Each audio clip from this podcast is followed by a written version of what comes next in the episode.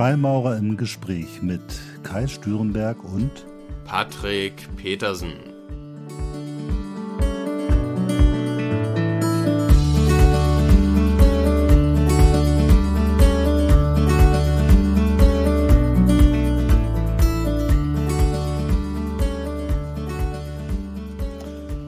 Herzlich willkommen zu einer neuen Folge Freimaurer im Gespräch. Heute zum Thema die Kraft des Rituals. Hallo Patrick.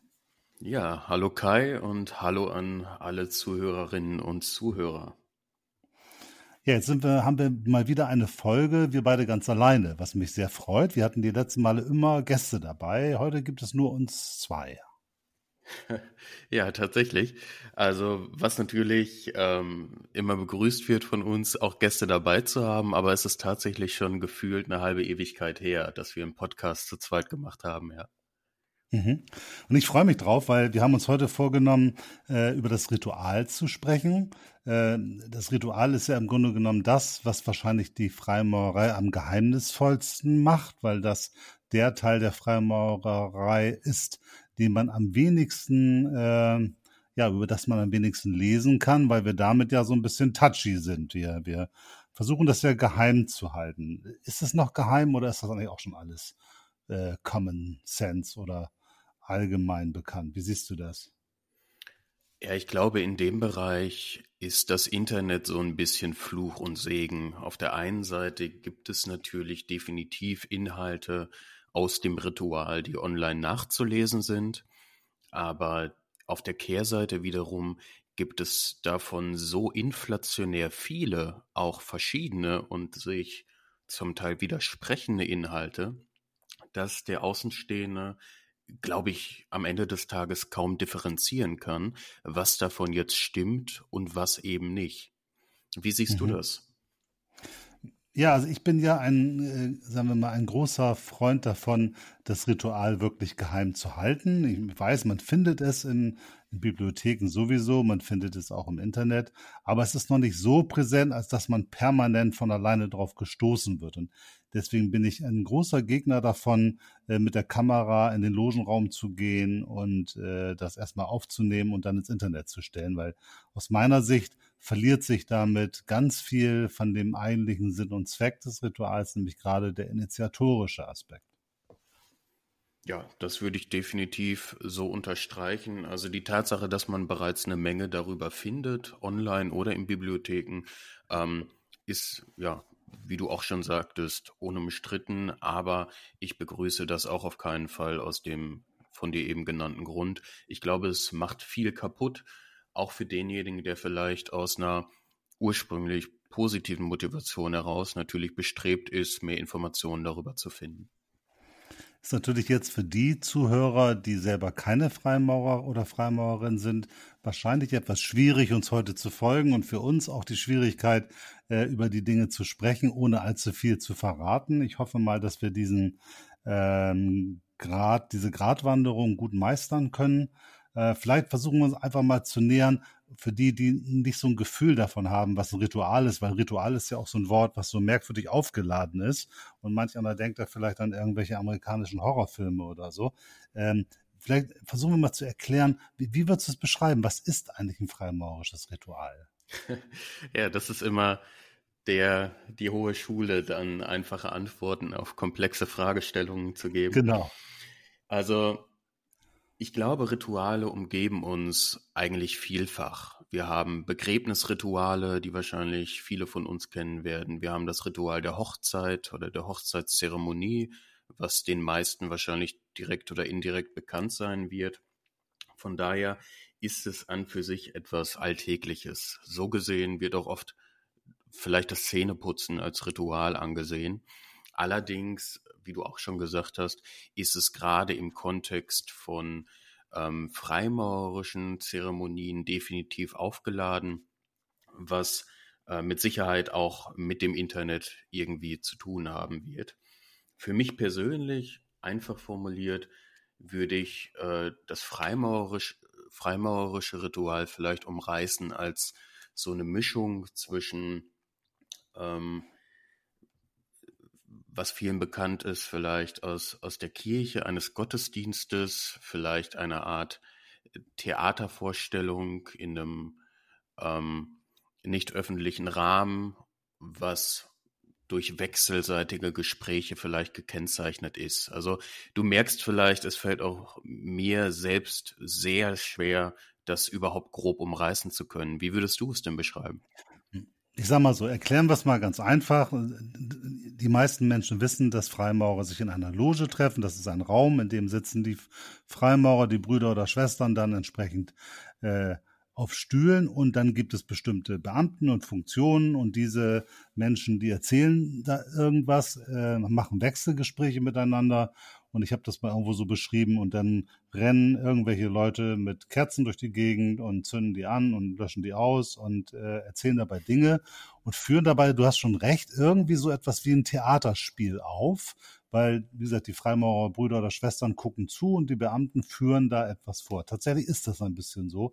Das sind ja ganz, das kann man ja bis zu den Ritualen von Eloises so zurückverfolgen. Eine ganz alte Form von, ja, ähm, ich sag mal, man versucht, bestimmte Inhalte in Symboliken und äh, Themen zu kleiden und führt sie auf. Und das soll dann bei den Leuten, die das erleben und bei denen, die es durchführen, etwas bewirken. Vielleicht kann man es so mal so beschreiben, dass jeder zumindest ein Bild davon hat, was es, äh, was da an der Stelle passiert. Ja, da gehe ich an der Stelle definitiv mit. Die Frage ist ja jetzt, ähm, was passiert da? Also ähm, das Freimaurische Ritual, wir sagen ja, wir sind ein, ein, ein Ethikbund, wir sind ein, ein Bund der Lichtsucher. Das hört sich dann immer so ein bisschen schwurbelig esoterisch an. Aber wir sind ja mm, als Freimaurer dabei, uns mit bestimmten Inhalten auseinanderzusetzen. Das Verrückte am Ritual ist ja, dass dort im Grunde genommen immer das Gleiche passiert. Also wenn jemand 20, 30 Jahre lang Freimaurer oder Freimaurerin ist, dann erlebt er so ein Ritual hunderte Male. Und das ist ja eine verrückte Sache. Wieso ist das eigentlich dann immer noch interessant oder spannend, wenn man immer das Gleiche erlebt? Ja, vielleicht ist es tatsächlich wie mit dem Gottesdienst vergleichbar, der ja auch von der Kern oder von der Predigt abgesehen immer den gleichen Regeln folgt, oder? Kann man, denke ich, so sagen. Ich denke, dass das gerade das Charakteristische auch eines Rituals ist, dass es sich eben immer wieder wiederholt. Und das Spektrum des Rituals geht vielleicht in der, ja, ich sag mal, in der Breite, in der horizontalen Ebene äh, wird nicht wirklich weiter, aber es geht vielleicht mehr in die Tiefe, also auf der vertikalen Ebene. Das heißt, dieselben Inhalte werden vielleicht nicht ähm, mannigfaltiger, aber sie gehen vielleicht tiefer rein in das, was man dann vielleicht Seele nennt, das Selbst, Persönlichkeit oder, oder ähnliches. So würde ich es vielleicht sagen. Wie, wie wirkt das denn überhaupt? Ja, aber wie wirkt es denn überhaupt? Also, um das mal zu verstehen. Also, äh, dort reden Menschen, erzählen Dinge. Ne? Und das wirkt ja erstmal, würde ich mal sagen, intellektuell. Das heißt, ich bekomme Botschaften, kann die verarbeiten und kann da was mitmachen. Wir haben ja in der Freimaurerei, das haben wir früher ja schon mal erklärt, keine Lehre oder irgendwie, sondern es ist ein hochindividuelles System, wo jeder Bruder und jede Schwester mit sich selbst ausmacht und guckt, was macht das, was ich dort erlebe mit mir.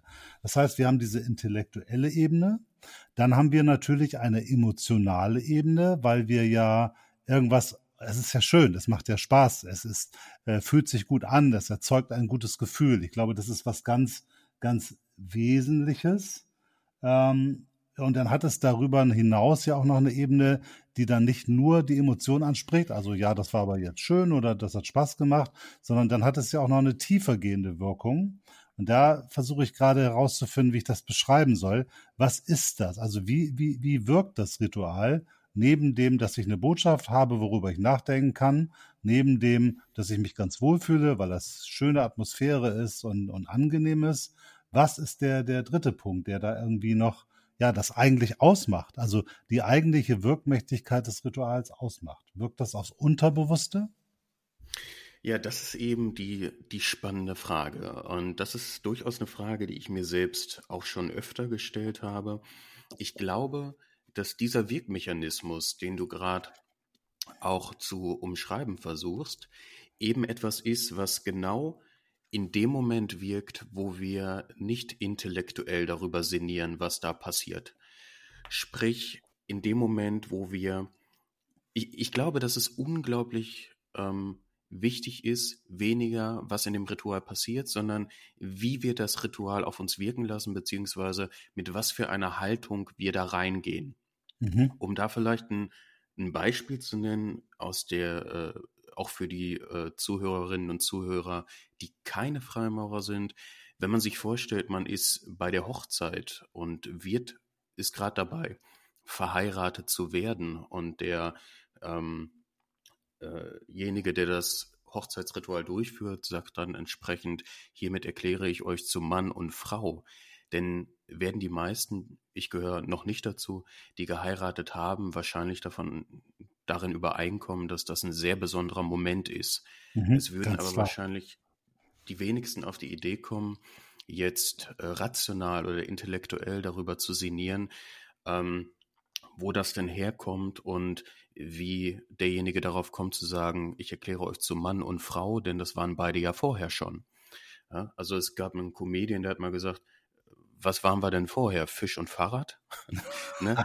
Also da auf, auf intellektueller Ebene, glaube ich, ist das, was man da spürt in dem Moment, schwer zu greifen. Und ich glaube, ähnlich ist das auch bei uns im freimaurerischen Kontext.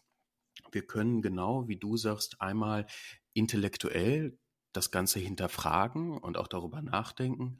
Wir können es emotional auf uns wirken lassen. lassen. Natürlich hat ein Ritual immer ein Gefühl der Zugehörigkeit irgendwie inne zwischen denjenigen, die daran teilnehmen. Ähm, man nimmt gemeinsam an etwas teil. Aber ähm, ich denke auch, dass es da etwas Drittes gibt, ohne dem Kind jetzt einen Namen nennen zu wollen, was noch auf einer tieferen Ebene eben auf uns wirkt. Ja, das ist spannend. Ich finde dieses Beispiel mit der Hochzeit total gut, weil das ist genau der Punkt. Normalerweise würde man sagen, ja, was hatten das jetzt? Ich meine, die sind jetzt Mann und Frau. Und dennoch würde tatsächlich, so wie du sagst, jeder bestätigen, dass das eine ganz besondere Wirkung hat und dass das eine Form von Commitment ist, die einfach was anderes ist, als wenn man sich äh, äh, beim Waldspaziergang sagt, so, du lass uns mal heiraten. Das hat eine andere Bedeutung, eine andere Wirkung und das hat auch eine ganz andere Kraft, auch eine ganz andere bindende Kraft. Und so ist es, glaube ich, im freimaurischen Ritual auch. Und was du eben noch angesprochen hast, der gruppendynamische Prozess, der ist natürlich auch nicht zu unterschätzen. Das heißt, wir begeben uns alle in einen gemeinsamen Kontext, agieren zusammen und das schweißt natürlich die Gruppe dann noch ganz stark zusammen. Mit Sicherheit. Also ich glaube, das ist sogar vielleicht ähm, mit einer ähm, der für viele Freimaurer entscheidenderen Aspekte. Ähm, erfahrungsgemäß ist es so, dass wenn ich die vergangenen Rituale beobachte, an denen ich teilgenommen habe, dass nicht alle wirklich aus einer Position der inneren Ruhe heraus in so ein Ritual gehen. Es gibt oft Gespräche darüber, was im Vorfeld des Rituales stattfindet, ähm, dass an für sich alltägliche oder profane Gespräche eher beiseite gelassen werden sollen. Und das findet so in der Form ja nicht immer statt. Ähm, ich glaube, das ist ein ganz äh, entscheidender Punkt. Und ich glaube, viele, die das nicht tun, die bis kurz vor dem Ritual vielleicht noch im Kopf ähm, ganz woanders sind, profane Diskussionen führen oder ähnliches, eben vielleicht primär dieses Gefühl der Zusammengehörigkeit aus dem Ritual mitnehmen. Ja, glaube ich auch. Also das ist, glaube ich, auch eine, eine Thematik, dass das vielen vielleicht gar nicht so, so klar ist, wie wichtig es ist, sich einfach einzustimmen auf so ein Ritual. Und ich finde das eigentlich eine Sache der Fairness, dass selbst wenn einem das selber nicht so wichtig ist, weil man vielleicht genau diesen Gruppenaspekt für, für wesentlich erachtet als den kontemplativen Aspekt, dann sollte man auf Rücksicht auf die Brüder und Schwestern, denen das wirklich wichtig ist, eben genau diese Ruhe, die man eigentlich, die eigentlich quasi vorgeschrieben ist, äh, auch einhalten, damit man sich eintunen kann, dass man runterkommt, so den Alltag ein bisschen wegdrückt, damit man auch offen ist und frei für die Eindrücke, die man dann im Ritual bekommt. Ja, ich glaube, da, da liegt auch der Hase im Pfeffer. Ich glaube, das ist die Herausforderung vielleicht für einige, die selbst vielleicht bisher wenig nur mit kontemplativen Erfahrungen in Berührung gekommen sind, da überhaupt ein Verständnis oder vielleicht eine Toleranz für zu haben, wenn oder überhaupt auch ein Bewusstsein dafür zu haben, dass andere das eben anders handhaben. Mhm. Ist ja gerade auch bei älteren Brüdern manchmal der Fall, dass sie sagen, Mensch, haben wir schon tausendmal gesehen, komm, lass eben hochgehen, danach können wir dann schön Bier trinken oder so. Ne? Das meine ich gar nicht despektierlich, ähm, aber der, das habe ich auch häufig erlebt und damit muss man irgendwie umgehen. Und ich glaube, da muss man in so einer, ich sage mal genau, weil wir so individuell damit umgehen, müssen wir halt diese ganzen unterschiedlichen Herangehensweisen und Rezeptionsebenen respektieren, aber wir müssen auch Rücksicht aufeinander nehmen, so dass letztendlich jeder sich aus dem Ritual das rausholen kann, was er entsprechend möchte. Weil ich persönlich finde es ganz tragisch, wenn ich versuche, mich darauf einzutunen und dann wird da geschnackt und noch Witze gemacht hin und her. Äh, dann habe ich, dann fühlt mich, ich fühle mich dann gestört und ich habe dann, fällt mir nicht so leicht, mich entsprechend darauf einzulassen. Ja, also es lenkt ab. Ähm, Definitiv. Ich denke, das werden auch die meisten unterschreiben, die sich jetzt nicht der eben angesprochenen Gruppe ähm, zuordnen können. Aber auch das ist natürlich dann so gesehen wieder eine, äh, das sind dann im Prinzip die Brüder, die quasi unsere Zen-Meister sind, in ja, Anführungsstrichen. Genau. Ähm, von daher äh, ist das vielleicht einfach nur eine, ähm, ja, wie du schon gesagt hast, ein Teil, mit dem man lernen muss, umzugehen. Was mich interessieren würde, Kai, das ist eine Frage, über die ich lange nachgedacht habe und wir haben uns da im Vorfeld nicht drüber unterhalten, aber ich, ich würde auch jetzt unabhängig von dem Podcast, äh, würden mir nur wenige Brüder einfallen, denen ich die Frage lieber stellen würde. Denkst du denn, dass das Ritual eher eine Sache ist, die uns ähm, Werkzeuge mit an die Hand gibt, die wir denn im Alltag täglich anwenden oder umsetzen müssen und dadurch ihre Kraft entfalten? Oder glaubst du, dass das Ritual eine Kraft innehält, die bereits autark aus sich heraus auf uns wirkt? Ja, das ist eine spannende Frage. Äh, ich glaube, das ist äh, vielleicht beides ein wenig. Also ähm, wir haben das ja, man sagt ja, die Freimaurerei ist das älteste Persönlichkeitstraining der Welt. Äh, und wenn man das so sieht, dann, dann arbeiten wir ja teilweise mit ganz klaren ethischen Botschaften. Ne? Du sollst ein guter Mensch sein, du sollst äh, vernünftig äh, an dir arbeiten, du sollst mit dir gut umgehen, du sollst mit deinen Nachbarn gut umgehen, du sollst mit dein, deinem Umfeld äh, dich vernünftig ethisch, moralisch äh, verhalten. Ähm, also wir haben ganz klare, deutliche Botschaften und ich glaube, das ist dann schon sowas wie Werkzeug. Äh, wir kommen ja gleich nochmal zu den Symbolen, aber das sind schon mal klare Botschaften, im Grunde genommen wie so eine Affirmation, die ich mir sage, wenn ich in so eine Vertriebsschulung gehe. Ne, du sollst immer lächeln, wenn du zum Kunden reingehst, so sagen wir uns, du sollst irgendwie äh, nicht lügen und du sollst irgendwo äh, dich vernünftig verhalten. Ich glaube, das ist erstmal eine ganz einfache, klare Geschichte, wo wir uns immer wieder vor Augen halten, wo der ethisch-moralische Maßstab ist und was wir tun sollten und was wir nicht tun sollten. Jeder für sich alleine, nämlich indem er, wie er mit dieser Botschaft umgeht.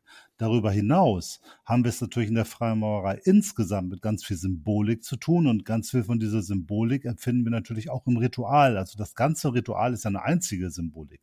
Nicht nur die Symbole, die man vielleicht an der Wand oder auf dem Boden sieht, sondern äh, der Raum als solcher äh, äh hat ja schon eine, eine Symbolkraft.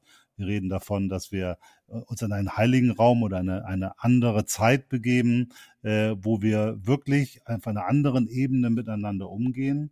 Ähm, wir haben äh, bestimmte Menschen, die Rollen haben, die Symbole dastehen. Wir haben äh, Säulen, wir haben Kerzen, die haben Namen, die bezeichnen wir mit Dingen. Also ich glaube, da ist ganz viel Symbolik drin und ich würde mal sagen, die Symbolik ist so komplex, dass sie den meisten Menschen, man kann die nicht so aufschreiben. Das Symbol heißt jetzt das und so hat das dessen Bedeutung und so musst du damit umgehen, sondern diese Symbolik, die also im Ritual, in der Loge, in den Wechselgesprächen oder in dem, was dort passiert, diese Gesamtsymbolik, die hat eine Wirkung an sich und ich glaube, die wirkt ganz stark auf das Unterbewusste ich würde sogar so weit gehen, dass in dieser Symbolik und in dem Ritual das drin ist, was wir vielleicht oder was manche als das Geheimnis der Freimaurerei benennen, nämlich uraltes, archaisches, universelles Wissen, was sich über die Symbolik vermitteln kann für den,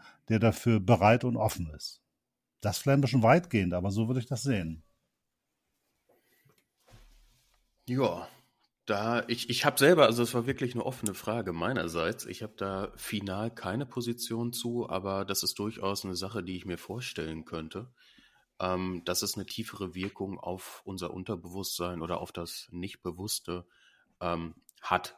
Mit Sicherheit. Unter der Prämisse, glaube ich, ähm, dass wir auch mit der, mit der entsprechenden Einstellung eben in das Ritual gehen.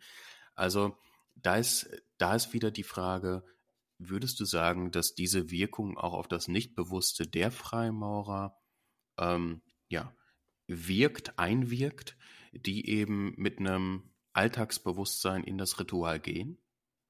Das ist eine verdammt schwere Frage. Bin ich nicht ganz sicher. Also äh, auch da äh, kann ich nicht ohne eine gewisse Ambivalenz äh, darauf antworten. Also ich glaube, dass gewisse Dinge passieren, die auf jeden wirken, der jetzt nicht vollkommen äh, äh, durch ist. Also auf jeden einigermaßen normalen Menschen wirkt so ein Ritual. Auf jeden unterschiedlich. Auf der einen eben mehr auf einer intellektuellen Ebene, auf der anderen eher emotionalen Ebene. Aber ich glaube, die Grundbotschaft, die erspürt man zumindest. Also es gibt den Intellektuellen, der dann sagt, okay, ich habe hier so ein Gefühl und ich äh, äh, versuche die Symbolik zu erläutern und zu erklären und dann schreibt er darüber ein Buch. Das gibt es. Das ist aber sind, ist ja eine, definitiv eine Ausnahme unter den Brüdern und das muss auch nicht sein. Andere haben einfach nur ein Gefühl von, ja, ich glaube, das berührt, da berührt mich etwas. Und dieser, dieser Punkt, dass etwas berührt worden ist, sorgt vielleicht in den darauffolgenden Tagen dafür, dass bestimmte Prozesse losgehen. Gedankenprozesse, Gefühle, die hochkommen, Gefühle, äh, mit denen man sich auseinandersetzen muss, Gespräche, die man dazu führt. Ich glaube schon, dass es einfach irgendeine eine Wirkung hat. Ich glaube aber, dass diese Wirkung verstärkt werden kann dadurch, dass man Anregungen, Hinweise gibt dazu. Also wenn man sich vorstellt, mein Bild von, vom Ritual ist letztendlich immer in irgendeiner Form, äh, sagen wir mal, ein, ein Abbild oder ein Symbol für die Schöpfung, ja, wie man da entsprechend mit umgeht. Und das kann man ganz unterschiedlich interpretieren, also religiös oder, oder, oder pantheistisch oder esoterisch oder, oder wie auch immer, äh, gibt es unterschiedliche Herangehensweisen, aber grundsätzlich geht es darum zu zeigen, da ist etwas von großer Kraft, mit dem man sich auseinandersetzen kann. Und dieses, dieses Entstehen und Werden und Entwickeln, ja, aus, aus einem Ursprungszustand zu einem höheren Zustand, das ist etwas, was nicht nur für die Welt an sich passiert, sondern das auch in dir passieren kann. Und so glaube ich, wenn man das so betrachtet, so symbolisch, dann ist das Ritual immer wieder eine Aufforderung und ein Hinweis, eine Anregung, eine Erinnerung, ähm, du hast die Möglichkeit, etwas dich zu schöpfen und zu entwickeln und dir Dinge klar zu werden, dich selbst zu erkennen. Und diese, diese, diese Möglichkeit, das ist für mich die zentrale Botschaft, die sich auf unterschiedlichen Ebenen immer wieder zeigt. Das wird in, äh, im, im normalen Ritual in den ersten drei Graden sowieso, da ist das ganz stark verankert. Und es wird etwas in den höheren Graden später, wie ich finde, auch inhaltlich nochmal belegt, durch verschiedene Themen, wo man nochmal klarer darauf gestoßen wird. Letztendlich bist du der Schmied deiner Existenz und deiner Entwicklung und du hast die Möglichkeit, ähm, ja, irgendwas aus dir zu machen. Und das ist für den einen vielleicht irgendwie mit sich klarzukommen, für den anderen sich moralisch-ethisch in der Gesellschaft einzubringen oder für den anderen eben auch eine spirituelle Entwicklung durchzumachen. Ja, das ist ein interessanter Erklärungsansatz. Und ähm, das würde ich auch definitiv, also da sehe ich mich auch. Ich denke, dass, ich kann mir gut vorstellen, dass das Ritual zum einen auch eine gewisse autarke Kraft innehält, die sich aber in Abhängigkeit dessen, wie man an das Ritual herangeht, dann unterschiedlich stark, stark entfaltet, vielleicht, ja. Mhm. Meine, also man sagt ja auch, dass ein Symbol letztendlich äh, schon da war, bevor man sich darüber Gedanken gemacht hat, was es denn bedeuten könnte. Also weil es auch archetypische Themen sind. Ne, also da kommt man jetzt wieder in die Psychologie von, von, von, von, die man ja auch im Archetypen, die man auch im Märchen findet. Äh, das sind ja auch Dinge, die mehr als eine Geschichte sind. Wir haben dann eben äh, den bösen Wolf, den König, die Prinzessin, all diese Dinge. Aber das sind ja nicht nur Rollen in der Story, sondern das sind ja auch Symbole für Teile von uns selbst. Und ich glaube, das ist im freimaurischen Ritual ganz ähnlich, dass solche archetypischen Ansätze über die Symbolik und natürlich damit auch über das Ritual angesprochen werden. Und das wäre für mich die inhärente Kraft des Rituals, die sich dann unterschiedlich auf unterschiedliche Art bei jedem Freimaurer oder Freimaurerin individuell erschließt. Ja, das kann ich, das kann ich so auf jeden Fall äh, nicht ausschließen. Also wir hatten, glaube ich, ein ähnliches Gespräch bei dem Podcast über die Hermetik, beziehungsweise über die Kabbalah, glaube ich, mhm. zusammen ja. mit dem äh, Bruder Alex. Und haben da auch die Frage in den Raum geworfen. Ich bin komplett bei dir, dass gerade bei Märchen zum Beispiel, ähm, es gibt ja auch die Heldenreise von Joseph mhm. Campbell, mhm. dass ja. da so archetypische Prozesse definitiv aufgegriffen werden. Mir persönlich fällt es bei Märchen oder bei Geschichten, wo so archetypische Sachen wie der König vielleicht drin vorkommen, auf jeden Fall noch etwas leichter, ähm, mhm. das auf mich zu beziehen als bei äh, Symboliken selbst, was aber überhaupt nicht heißt, dass diese keine autarke Kraft innehalten. Ähm, es fällt mir nur leichter, das auf der anderen Ebene vielleicht anzunehmen. Geht mir auch so. Also definitiv, das ist auch so. Ähm, und ich merke auch, das ist, wirst du wahrscheinlich auch so erlebt haben, dass, wenn man das Ritual erlebt, das immer eine ganz andere Erfahrung ist. Mal ist es ganz tief, mal ist es okay, mal ist es, äh, erzeugt es nicht viel, mal hast du ganz andere Gedanken. Ich erlebe, dass ich das Ritual bei jedem Mal immer wieder neu erlebe. Das finde ich so faszinierend bei etwas, was eigentlich immer gleich ist und doch so anders in der Rezeption sein kann. Kennst du das? Das ist mir auch bekannt. Man muss dazu sagen, wir haben ja, ähm, wie du eben auch schon angesprochen hast, verschiedene Grade und mit den verschiedenen Graden natürlich auch verschiedene Rituale. Und so gesehen haben wir ja auch verschiedene Variablen in der, in der Gleichung. Wir haben einmal die Ritualinhalte als solche, dann haben wir diejenigen, die das Ritual ausführen und wir haben mhm. uns als Variable, auf die das Ritual wirken soll. Mhm. Und das heißt, wir haben da, glaube ich, drei Stellschrauben, ähm, an denen es, von denen es abhängig sein kann, wie das Ritual auf uns wirkt. Einmal wir mit der Haltung, mit der ähm, ja, Bewusstseinsebene, wie auch immer man es nennen will, mit der wir in ein Ritual reingehen. Dann einmal diejenigen Brüder, die das Ritual ausführen, ähm, wie äh, sicher das ausgeführt wird vielleicht, wird mit Sicherheit ein Merkmal sein wie flüssig das ausgeführt wird. Ähm, gibt es da ähm, äh, Lesefehler oder wird etwas ausgelassen zum Beispiel? Und das Ritual selbst, das ist mehr oder weniger vielleicht eher eine Konstante. Aber ich glaube, dass die anderen beiden Variablen schon dann zu einem großen Teil dafür verantwortlich sind, dass das unterschiedlich von uns wahrgenommen wird. Also ich weiß nicht, wie ist es bei dir? Hat das einen Einfluss auf dich, wenn du merkst, dass das Ritual von der Ausführung her weniger oder mehrflüssig ausgeführt wird? Absolut. Also vielleicht machen wir nochmal so einen Punkt deutlich. Es gibt ja unterschiedliche Aspekte.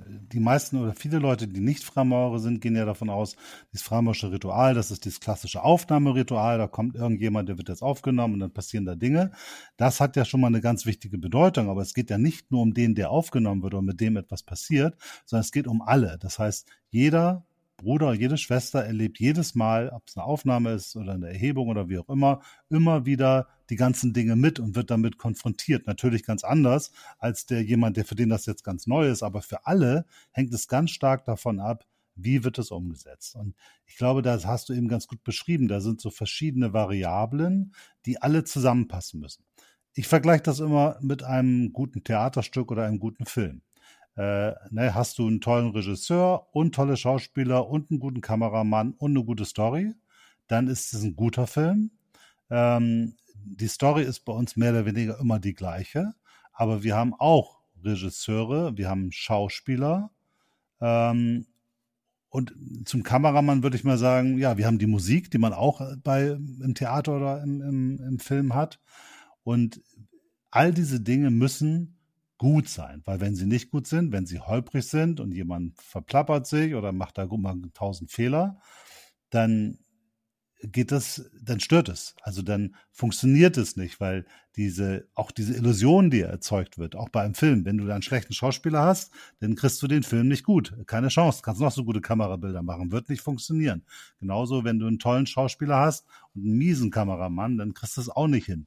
Also nur wenn alle Dinge zusammenwirken und die Qualität gut ist, äh, wird es auch ein gutes äh, Werk. Und das ist natürlich bei uns deutlich schwieriger, weil wir haben ja keine professionellen Beamten, keine professionellen Rollendarsteller, sondern es wird alles aus dem Kreis der Bruderschaft gemacht. Und dennoch besteht an sie im Grunde genommen der Anspruch, die Sache gut zu machen, damit sie auch funktioniert. Ja, cooles Beispiel, das gefällt mir richtig gut. Und wir haben dann natürlich noch die, in Anführungsstrichen, Kinobesucher. Ne, wenn der Kinobesucher äh, einen Film besuchen möchte und hat vielleicht an dem Tag Liebeskummer, dann wird der beste Film vielleicht auch anders auf ihn wirken als äh, an Tagen, wo er mit einer Offenheit und Gespanntheit in diesen Film geht. Ja. Genau, genau. Das ist, glaube ich, genau, man muss, im Grunde genommen, wir versetzen uns in der Loge in eine andere Zeit, in eine andere Stimmung und wir erzeugen einen Kontext, der dazu geeignet ist, uns emotional empfänglich zu machen und damit wir auch entsprechend die Wirkung genießen können. Und das ist natürlich so, äh, das funktioniert nicht, wenn bestimmte Dinge komplett schiefgehen, wenn auf einmal das Licht angehen würde oder äh, die Kerze äh, zündet nicht oder, oder jemand hat seinen Text vergessen, dann geht es an der Stelle schief. Also eine besondere Bedeutung hat für mich dabei auch die Musik, weil auch die Musik trägt natürlich ganz viel zu der jeweiligen Stimmung bei und ist in der Lage, die Inhalte des Rituals zu transportieren, zu verstärken oder gute Ruhemomente zu schaffen oder überhaupt auch die Emotionen irgendwie anzuregen. Also Musik finde ich eine oft vernachlässigte Größe im Ritual, weil man sich nicht genügend damit auseinandersetzt, welche Stimmung brauche ich eigentlich jetzt, um bestimmte Themen oder Stellen im Ritual äh, entsprechend zu illustrieren. Ja, def definitiv. Und Musik ist ein, ist ein schönes Beispiel auch an für sich. Ähm, wenn wir uns ein Musikstück als solches anschauen, dann besteht das aus einzelnen Tönen. Aber so gesehen ist das Musikstück als Ganzes mehr als die Summe der einzelnen Teile, der einzelnen Töne.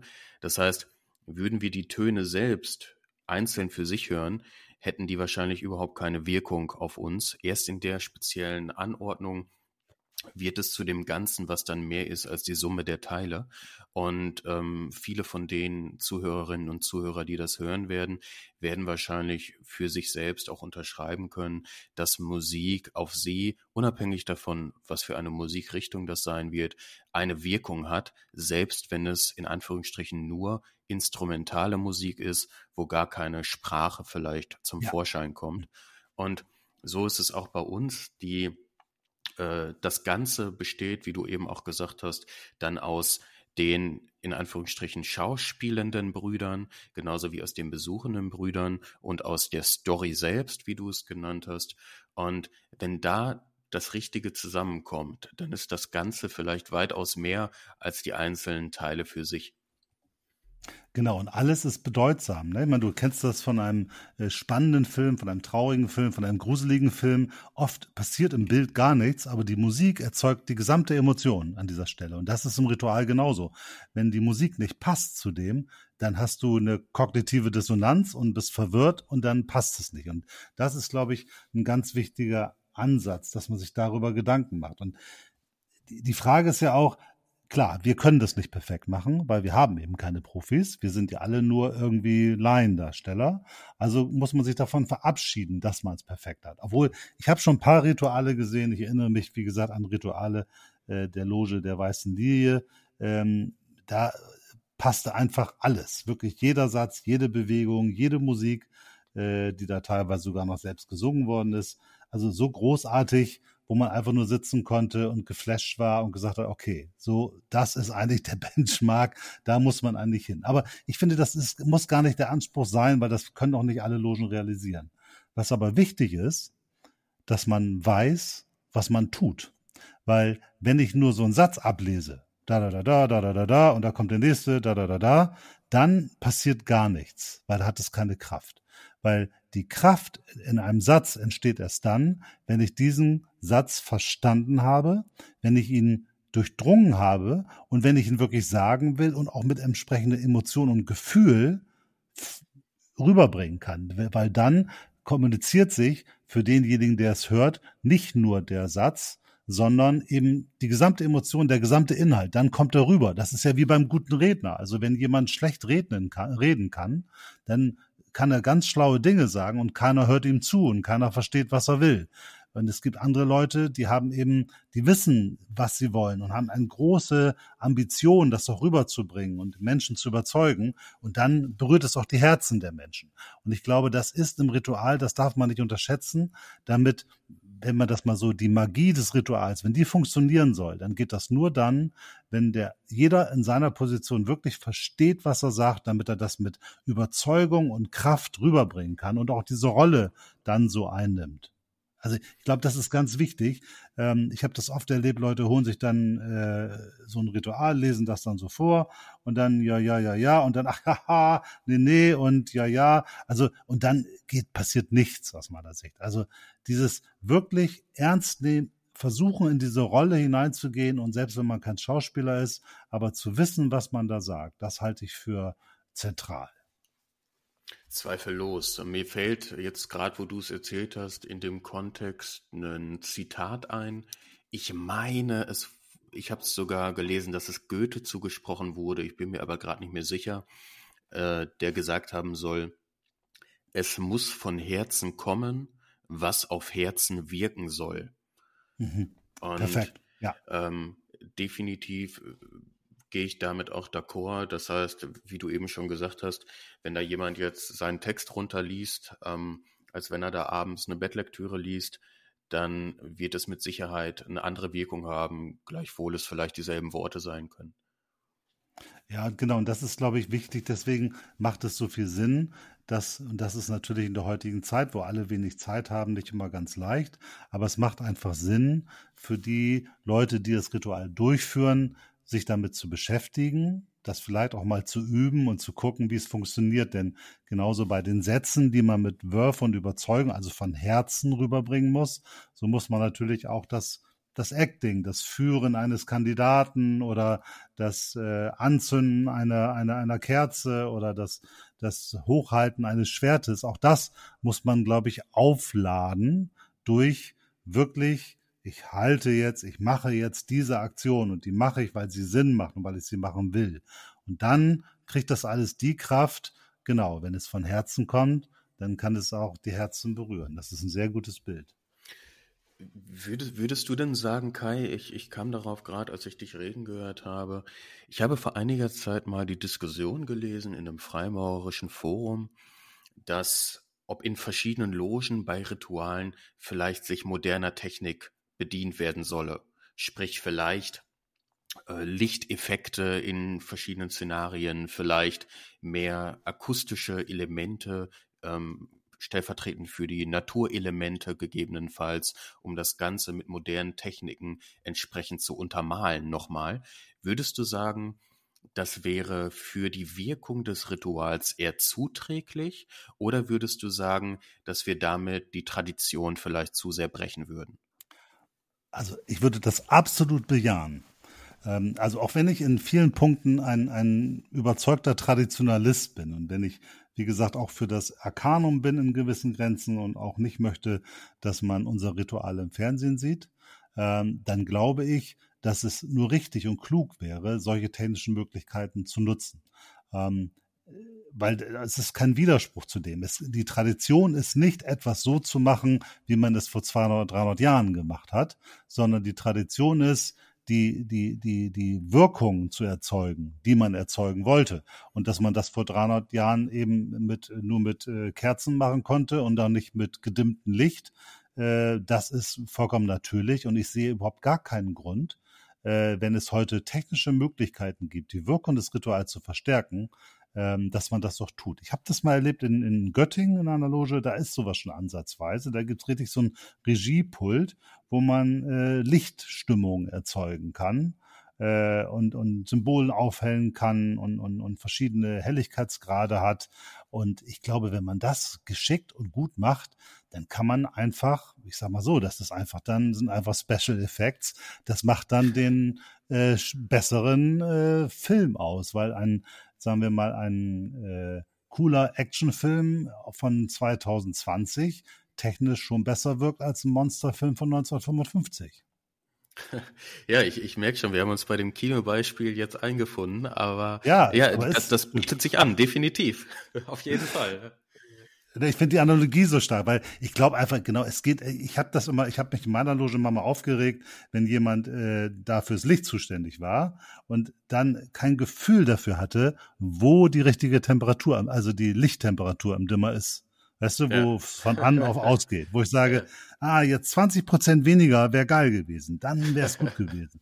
Ne? Und das habe ich in vielen Logen erlebt. Manche haben da ein totales Gespür für, das richtig zu machen und andere äh, da denkst du, oh Mann, wieso jetzt? Und ich bin sowieso ein großer Freund von, von, von dunklen Arbeiten. Ne? Ich, es gibt ja da, wie gesagt, sehr unterschiedliche Vorgehensweisen und unterschiedliche Lehrarten und Rituale. Ich mag es, wenn es ein bisschen schummrig ist, weil das erzeugt einfach für mich mehr Atmosphäre. Äh, und ich habe das, wie gesagt, einmal erlebt und ich würde sagen, ja, auf jeden Fall. Also wenn es die Möglichkeit gibt, vernünftige Lichtinstallationen zu machen, um einfach Wärme in den Raum reinzukriegen und eben auch das Ritual, was passiert, entsprechend zu verstärken, auf jeden Fall. Ja. ja, cool. Cool. Ich, ich habe es leider so noch nicht erleben dürfen, aber würde es auf jeden Fall auch befürworten und äh, fände es spannend. Also vielleicht, falls ein Bruder zuhört, der äh, einer Loge ansässig ist, die das umsetzen, ähm, meldet euch gerne mal. Vielleicht besuchen wir euch dann mal zusammen sogar. genau, wir können es ja leider nicht filmen und ins Netz stellen, das machen wir ja nicht. Aber äh, es wäre einfach hochinteressant, mal zu gucken, was für verschiedene Ansätze es da gibt. Und ich, ich glaube, da kann man schon eine ganze Menge machen. Stell dir das alleine vor, wenn du jetzt über den initiatorischen Ansatz gehst. Da geht's ja nun ganz stark darum, also das ist bei uns Freimaurern ja nicht anders, als es bei den alten Ägyptern gewesen ist oder in anderen Kulturen. Bei Initiation geht's ja immer darum, wir haben so, so, so einen Punkt der Deprivation, äh, ich glaube, das kann ich sagen, ohne das zu viel zu verraten. Und wir haben einfach ein, eine starke Emotionalisierung und das wirkt dann, bewirkt den, den initiatorischen Effekt. Und den hat man natürlich mit entsprechenden Licht- und Soundeffekten viel, viel, viel stärker und viel besser. Und ich glaube, das ist äh, ja tolle Möglichkeit. Ich finde, damit sollten wir uns mehr auseinandersetzen, wie man das Ritual mit solchen Maßnahmen noch verstärken kann oder verbessern kann. Ja, und ich sehe es auch so, wie du eben gesagt hast. Ich denke nicht, dass es irgendwie der Tradition Abbruch tun würde. Im Gegenteil. Ich glaube, es wäre sogar sehr im Sinne des Erfinders. Nur ähm, man hatte zu damaligen Zeiten eben nicht die Möglichkeit, sonst wäre es mhm. vielleicht auch damals schon entsprechend so entwickelt worden. Wenn du dich mal so als Freimaurer betrachtest, äh, welchen Stellenwert hat das Ritual in deiner gesamten freimaurischen Arbeit, die ja aus mehr besteht, als aus dem einmal im Monat äh, die Arbeit zu machen? Ähm, wie, wie wichtig ist das Ritual für dich? Ja, also ich würde jetzt ähm, auch aufgrund des Podcastes gerne sagen, dass es im Mittelpunkt meiner freimaurerischen Arbeit steht. Ich glaube, für mich persönlich ähm, nimmt es allerdings nicht den, den allerwichtigsten Teil ein. Oder beziehungsweise ich würde es zumindest auf Augenhöhe sehen mit dem Austausch mit anderen Brüdern. Mhm. Ähm, ich glaube, das hängt damit zusammen, dass ich das, das freimaurerische Ritual ähm, als auch als Anleitung sehe, um es für mich in den Alltag zu integrieren. Und ich glaube, dass ein Großteil der Arbeit dann für mich persönlich zumindest im Alltag auch stattfindet. Das heißt, mhm. wenn ich das Ritual verlasse, dann ist das Ritual für mich zwar äh, de facto erstmal vorbei, aber ähm, das eigentliche Wirken des Rituals versuche ich dann erst für mich zu etablieren. Und das ist für mich mhm. persönlich ähm, die oftmals größere Herausforderung und ich glaube auch das, was für mich persönlich bisher die größere Veränderung gebracht hat. Wobei man dazu jetzt sagen kann, ähm, Auslöser war natürlich dann dennoch das Ritual. Also es ist eine Frage, die ich so nicht äh, ganz einfach beantworten kann, ne, auch vor allem nicht in Zahlen. Aber ähm, natürlich nimmt es so oder so einen großen Stellenwert ein, keine Frage. Ja, aber ich glaube, das ist auch der, der wichtige Aspekt, weil du sagst, du, das Ritual erlebst du und das Verarbeiten passiert danach, in den Tagen danach. Das ist ja eigentlich das, was der Kern der freimaurischen Arbeit ist, nämlich die Arbeit an sich selbst, die Arbeit am rauen Stein, die eigene Erkenntnis. Und genau das ist eigentlich dann das Optimum. Du, du erlebst das Ritual, du lässt es auf dich wirken, das löst Dinge in dir aus und dann gehst du an die weitere Arbeit an dir selber. Und das ist, glaube ich, ich finde das sehr idealtypisch, Ähm, und ich würde mir wünschen, dass möglichst viele Freimaurer und Freimaurerinnen das so tun, weil ich glaube, dann hat dieses Freimaurersein den größten Effekt. Ähm, ja, ich finde es persönlich, muss ich sagen, fast schon etwas dünn, dass ähm, ein Aspekt der Freimaurerei, der so sehr im Fokus steht, nur alle vier Wochen für, weiß ich nicht, 90 Minuten, zwei, drei Stunden ähm, stattfindet. Ich merke bei mir selbst, dass auch wenn du es jetzt als idealtypisch beschrieben hast, dass die Wirkung natürlich mit den Tagen in meinem persönlichen Fall auf jeden Fall abnimmt. Das Ritual mhm. ist mir nach ähm, einem Tag nach dem Ritual, nach zwei, drei, vier Tagen natürlich ungleich präsenter als nach drei Wochen. Mhm. Und das ist eben für mich ein Punkt, den, den ich schade finde. Wir haben als Freimaurer natürlich die Möglichkeit, Rituale von anderen Logen zu besuchen und unseren Kalender entsprechend zu füllen. Die Möglichkeit steht uns frei, das finde ich auch sehr gut. Aber jede Gemeinde hat äh, mindestens einmal die Woche, sage ich mal, ihren rituellen Gottesdienst. Und das ist schon mal äh, eine viermal so hohe Frequenz wie bei uns. Ja, also ich muss sagen, momentan in diesen Zeiten von Lockdown und Corona, wo wir nicht äh, die Möglichkeit haben zu arbeiten, äh, das fehlt mir sehr.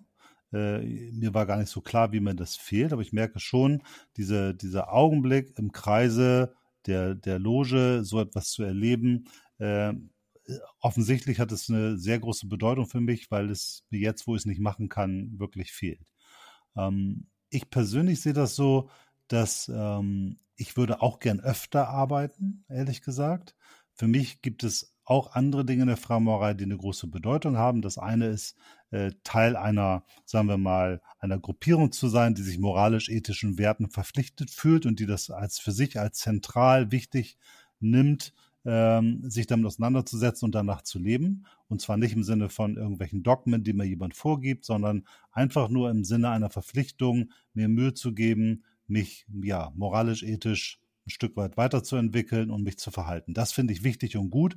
Und ich mag den Kreis der Brüder, dieses Gemeinsame, dass ich das Gefühl habe, ich habe da einen Kreis von Menschen, denen ich vertrauen kann, ähm, die ja auf die ich in schwierigen Zeiten zählen kann und äh, die eben mich nicht wegen meiner Funktion oder meiner gesellschaftlichen Rolle akzeptieren oder respektieren, sondern einfach nur mich als Person annehmen. Das finde ich auch zentral wichtiges Qualitätsmerkmal, was ich der Freimaurerei zuschreibe. Aber das Ritual, ohne das Ritual wäre ich nicht Freimaurer geworden. Ganz klar. Das ist für mich das, für mich ist es das zentrale Element. Und ich glaube auch, dass wenn wir die Bedeutung des Rituals durch äh, zunehmende Modernisierung immer weiter abschwächen, dass wir damit einen zentralen äh, USP, wie man das so neudeutsch nennt, äh, verlieren würden. Ja, ja das ähm, sollte definitiv, also so viel sind wir der Tradition, denke ich, geschuldet, dass das auf jeden Fall weiterhin einen zentralen Punkt der Freimaurerei einnimmt. Aber gerade da wäre es vielleicht nicht uninteressant, ähm, wie vorhin besprochen, vielleicht mit der Zeit zu gehen und das Ritual mit gleichbleibendem Inhalt äh, zu modernisieren, einfach mit den heutigen Möglichkeiten. Vielleicht wäre das auch ein, ein, passender Schritt, um die Freimaurerei noch zeitgemäßer ähm, ja, dastehen zu lassen. Genau, ich bin mir sicher, dass einige äh, Brüder sagen würden, was ist das denn jetzt? Das ist ja äh, haben wir nie gemacht, muss nicht sein. Diese Debatten wird man haben. Ich glaube aber auch, dass wenn man weiterhin attraktiv sein will, auch für jüngere Leute, äh, dann ist das notwendig, weil ich sage mal immer, ich bin ja nun schon alter weißer Mann, du noch nicht, aber äh, wenn da eben nur Leute höheren Alters, sagen wir mal, um die Kerzen schreiten, dann ist das wahrscheinlich für junge Leute nicht immer nur so super attraktiv. Aber du hast eben was Wichtiges gesagt und da würde ich gerne noch mal einmal vertiefen, den Punkt mit gleichbleibendem Inhalt. Also, weil ich halte sehr viel von Modernisierung der Inszenierung, ich halte aber gar nicht so viel von Modernisierung der Inhalte. Weil ich glaube, da liegt eine ganz große Gefahr drin, weil ne, das gibt ja Lehrarten, die sagen, Mensch, wir müssen das ganze äh, spirituelle, religiöse da rausnehmen. Andere sagen, äh, das verstehe ich gar nicht, das kann weg. Äh, und wenn ich mir so Rituale angucke, wie sie 1800 noch was waren, wie sie 1950 waren und wie sie jetzt sind, dann stellt man fest, viele Rituale haben ganz wesentliche Punkte verloren, die mir äh, wirklich auffallen, wo ich sage, da ist doch der Kern der Symbolik der Story gar nicht mehr vorhanden. Ähm, das muss ich sagen, kritisiere ich sehr und das kann ich auch nicht empfehlen. Ich glaube, das ist ein Irrweg, weil man meint, damit moderner zu werden, aber letztendlich die ganze Sache immer inhaltsleerer macht und somit auch sie ihrer Qualität beraubt. Wie stehst du zur Modernisierung von Ritualtexten? Das sehe ich ganz genauso. Also ich, ich komme mir manchmal schon ähm, fast blöd vor, weil wir ja äh, halt, ohne uns persönlich zu kennen, so oft tatsächlich ähnliche, ähnliche Ansätze vertreten. Aber es ist tatsächlich so, also ich bin, was die Inhalte betrifft, definitiv ein Freund davon, ähm, back to the roots und an den Ursprüngen festzuhalten. Ähm, man kann vielleicht einzelne Worte, die einfach heute nicht mehr zeitgemäß sind, mhm. ähm, bei derselben Bedeutung aktualisieren, okay, aber ähm, da an den Bedeutungsinhalten herumzuschrauben oder ganze Elemente rauszunehmen, da bin ich definitiv kein Freund von. Ja, ich glaube auch. Es ist durchaus möglich, bestimmte sprachliche Themen, die dann irgendwie 18 oder noch was irgendwie üblich waren, die kann man sicherlich, wenn man darauf achtet und genau weiß, was man tut, kann man die sicherlich ändern.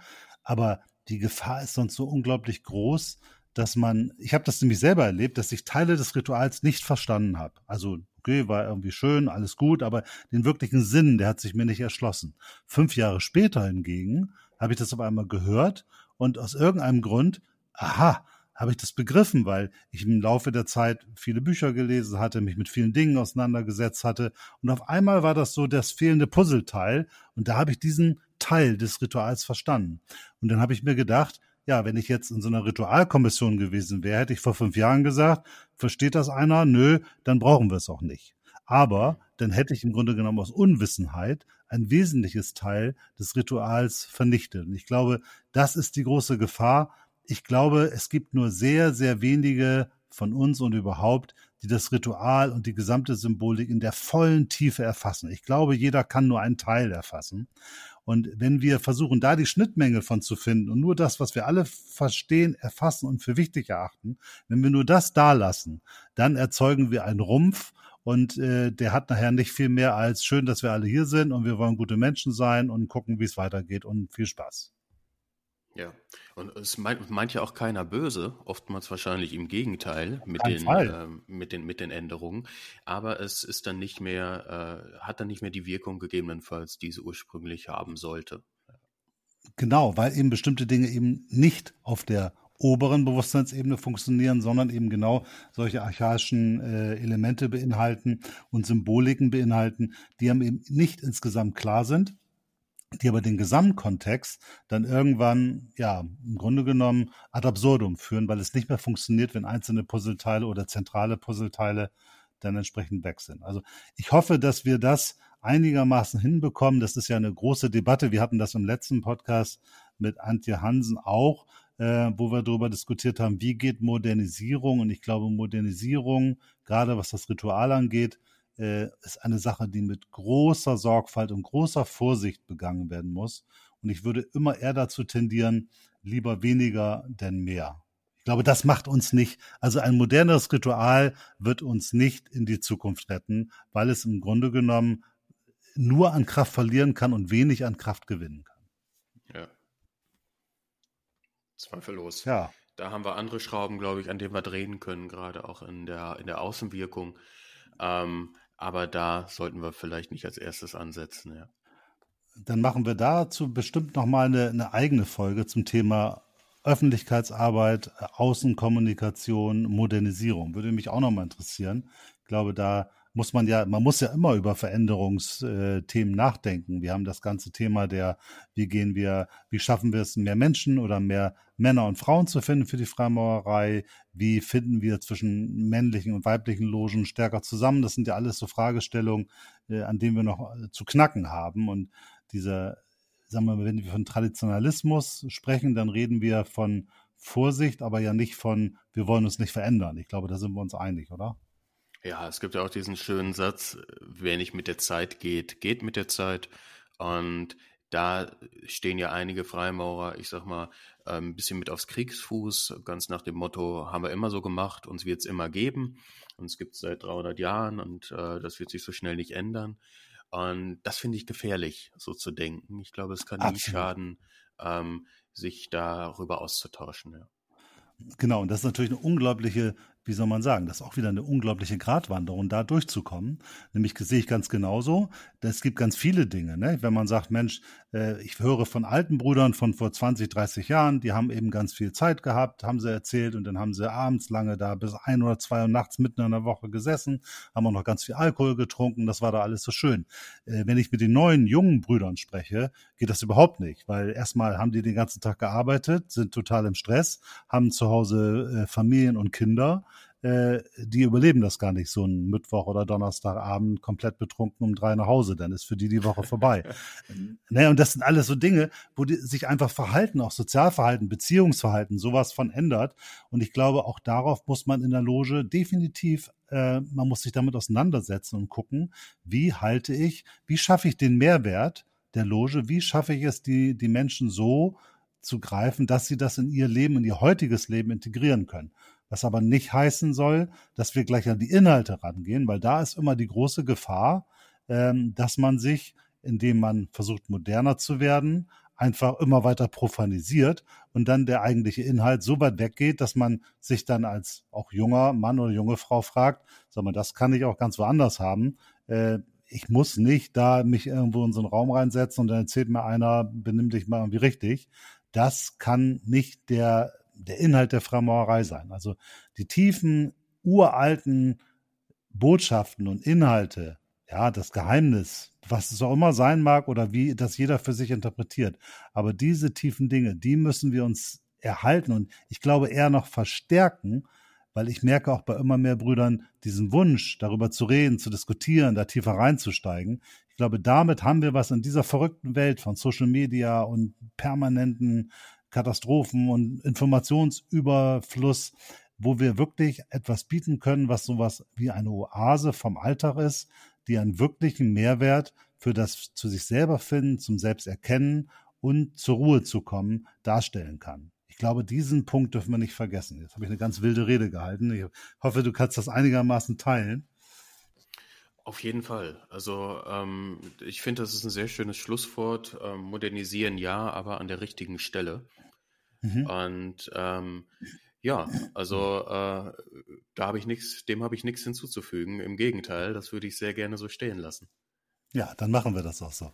Ganz vielen Dank. Das hat Spaß gemacht heute wieder. Wir müssen öfters mal wieder Folgen nur wir beide machen. Das hat immer eine ganz besondere, mir macht das ganz viel Spaß und ich habe das Gefühl, wir äh, lernen beide da ganz viel dabei und nähern uns immer noch mal ganz vielen Dingen. Ähm, ja, war ja. toll.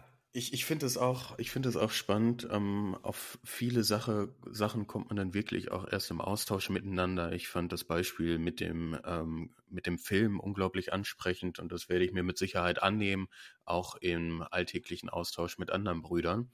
Und ja, hat mir auch sehr viel Spaß gemacht. Ja, dann hoffe ich, dass das unseren Zuhörern auch ein Gewinn war oder ein Gewinn ist, sich unseren Podcast anzuhören. Und wir freuen uns wie immer über ganz viele Kommentare.